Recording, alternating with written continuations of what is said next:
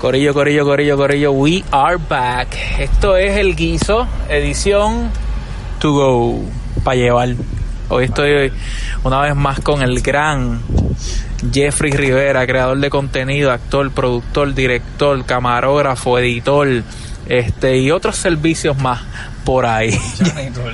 Janitor. Jeffrey, ¿cómo estás? Todo bien, mano. Saludos. ¿Qué es la que hay?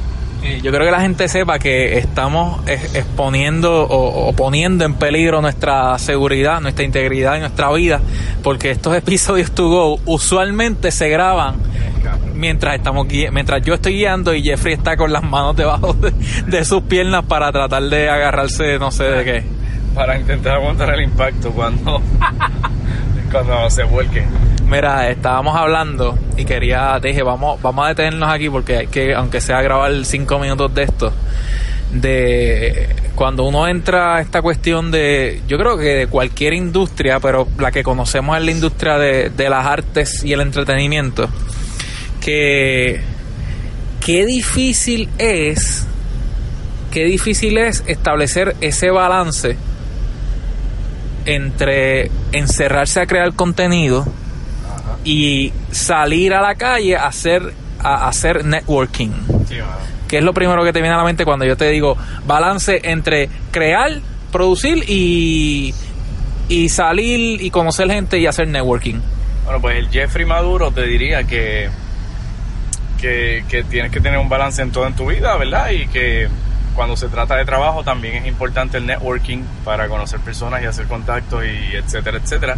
Pero el Jeffrey Maduro te va a decir que lo odia, que realmente a mí me encanta la creación de contenido. eh, sea o no para redes sociales, a mí me encanta crear, me encanta hacer los videos, me encanta hacer música, me encanta hacer de todo. Y pues cuando me juqueo, ¿verdad? Me pongo workaholic en ese sentido. eh, me gusta estar encerrado en el estudio eh, trabajando todo el tiempo. Ahora, cuando me dicen tienes que salir y hacer esto, tienes una actividad, yo siento que estoy perdiendo el tiempo, aunque no sea así, porque realmente el, el, el proceso de networking realmente para mí personalmente, como me ha sucedido a mí, ha sido como workless. ¿Sabes? Como que yo no he tenido que, que poner un empeño brutal en hacer networking. Tú vas, mira, networking, tú vas a una actividad que te inviten. La, la primera regla es show up, tú sabes, i- ir a la actividad. En la actividad, por consecuencia, vas a conocer gente. Y si esa gente ha visto tu contenido, mejor todavía porque te van a preguntar, te van a hablar sobre el contenido, ellos te van a hablar de ellos. Y va a ser algo bien natural como ir a un party. Yo- yo naturalmente no soy tan sociable y No, yo tampoco, yo tampoco. y yo hago ese primer paso de show up. Yo voy mucho, digo, trato de ir a actividades donde, pues dentro de todo, también dentro del networking, que ya no fuimos por esa línea, dentro del networking hay que establecer un balance entre lo que tú quieres y lo que otra gente quiere de ti, porque entonces es- está brutal que tú siempre vayas a, a- a consumir, a coger pauta, a, a aprovecharte de todo. Entonces cuando a otras personas le toca tener su actividad o tener su evento, su, su momento de, de eso, de, de hacer networking y de eh, presentarse ante la industria, pues uno también tiene que dar un poquito de amor y dar un poquito de cariño, pienso yo, es mi opinión, porque yo creo que el, el, buscapa, el buscón se ve a legua, o sea, Ajá, se claro. ve a la distancia. Ajá. Yo naturalmente pues no soy muy sociable, pero he aprendido, Esas son, son cosas que uno va desarrollando. Y se en- va soltando uno, es normal. Exacto, pero yo pues voy a las actividades, pero quizás no soy el primero que haga, que dé el primer paso. Claro, claro. ¿Tú eres de los que da el primer paso o tú Yo, picheas? yo, esto suena como, como las primeras veces que uno citas o algo así. Pues sí, yo, eh, yo di el primer paso. No, no, el, personalmente yo doy el primer paso si, ¿verdad? He visto a la persona o he trabajado con la persona, es como que voy a saludar. A mí no me gusta, mira, yo cuando uno es más chamaquito, yo no sé, ¿verdad? Si esto te pasaba, pero cuando tú ves gente con quien tú has estudiado o que conoces, que no la has visto hace tiempo, si te cruzas con la persona, yo por lo menos antes yo no lo saludaba y miraba para el otro lado. Yo a veces hago eso. Pero era como un momento incómodo. ¿Qué pasa? Hoy día yo, yo voy contra eso. Para evitar ese momento que después la persona le diga a alguien, ah, mira, este, yo lo vi, el tipo me vio, pero no me saludó. Y después se crea como que esta fama incorrecta de, de, de quién tú eres. Como que se me pegó. Sí, no, y... La canción de Bunny, ¿quién tú eres? no, mira, te digo que eh, de momento eso que dices de la fama, a mí, eh, a mí me pasó que conocí, ¿verdad? En los años de universidad uno va cogiendo clases con distintas personas y de momento tú estás en tercer año cogiendo clases con gente de primer año, depende, depende del orden que escojas la, la, los cursos. Y me dice pana esta, de este tipo y me dice, loco, pero es que cuando yo no era tan pana tuyo, como que yo sabía quién tú eras y la gente me decía, ah, DJ Sergio. Eso es un come mierda, eso es un bicho. Y entonces como que... A eso me refiero, a eso me refiero. Exacto, y entonces como que, mira, en verdad, quizás es de parte y parte. Yo, yo dejo que esas cosas pasen. Antes me importaba mucho lo que, lo que decía la gente de mí, ya no tanto. y, y entonces, pero también la gente como que se dé la oportunidad de conocernos y ya esto lo hemos hablado en, en un podcast. Este, pero a lo que voy es que a mí me yo aprendí, me enseñaron y lo trato de aplicar que para establecer un balance hay que conocer los dos extremos, porque si no conoces los dos extremos no sabes dónde está el medio, no sabes dónde está el balance. Y yo antes, cuando era chamaquito, yo producía, producía, producía en cuestión de conocer todos los programas de edición de audio y de edición de video y producía y, y entonces de momento me, yo me quería hasta quitar de DJ y todo eso, pero de momento yo creo que es para acá, ¿verdad? Sí, sí, qué bruto. Mala mía, es que vamos de camino hacia un lugar precisamente a hacer networking. Este, eh, y de momento yo hasta me quería quitar de DJ. Yo quería como que solamente eh, conocer gente, porque pues en Puerto Rico, no sé si en otros países, pero está la, la fama esta de que a los medios uno entra por pala. Y yo tenía una, un, una un mal concepto de, de lo que era eso. Y me fui a conocer gente y nunca he dejado de trabajar, pero es una cuestión de, de, de conocer esos dos extremos. ¿Qué pasa? Ahora mismo, ahora mismo yo siento que estoy llegando a ese balance.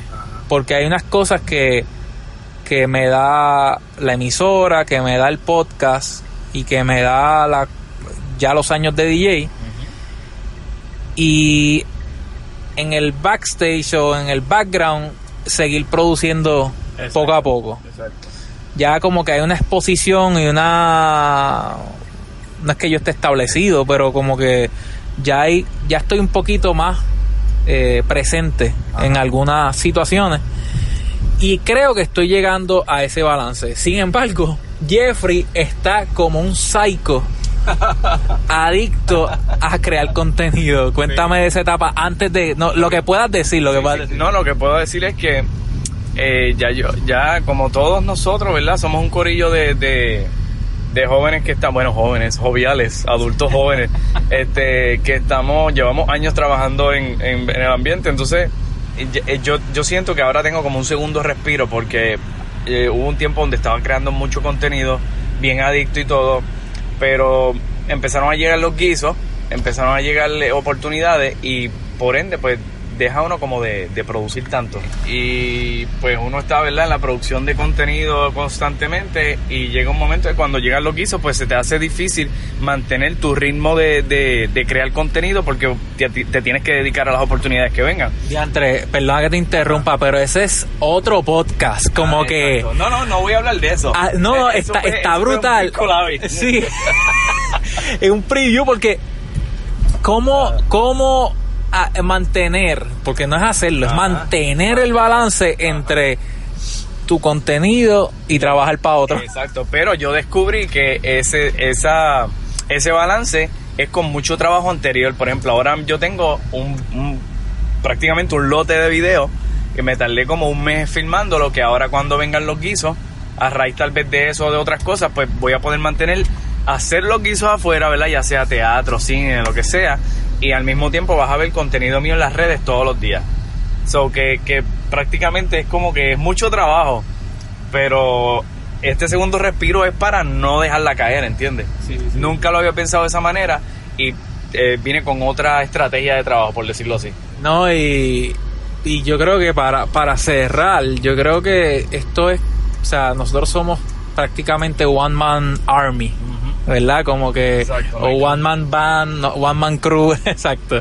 Y, y aunque tenemos muchas amistades que afortunadamente, ¿verdad? Le meten a esto y, y lo que yo no sé tú lo sabes y lo que tú no sabes lo sabe chino o los demás, este pues cada uno está trabajando para lo suyo, ¿me entiendes? Na- nadie, nadie está recostado del otro, yo pienso, y yo creo que eso es muy bueno.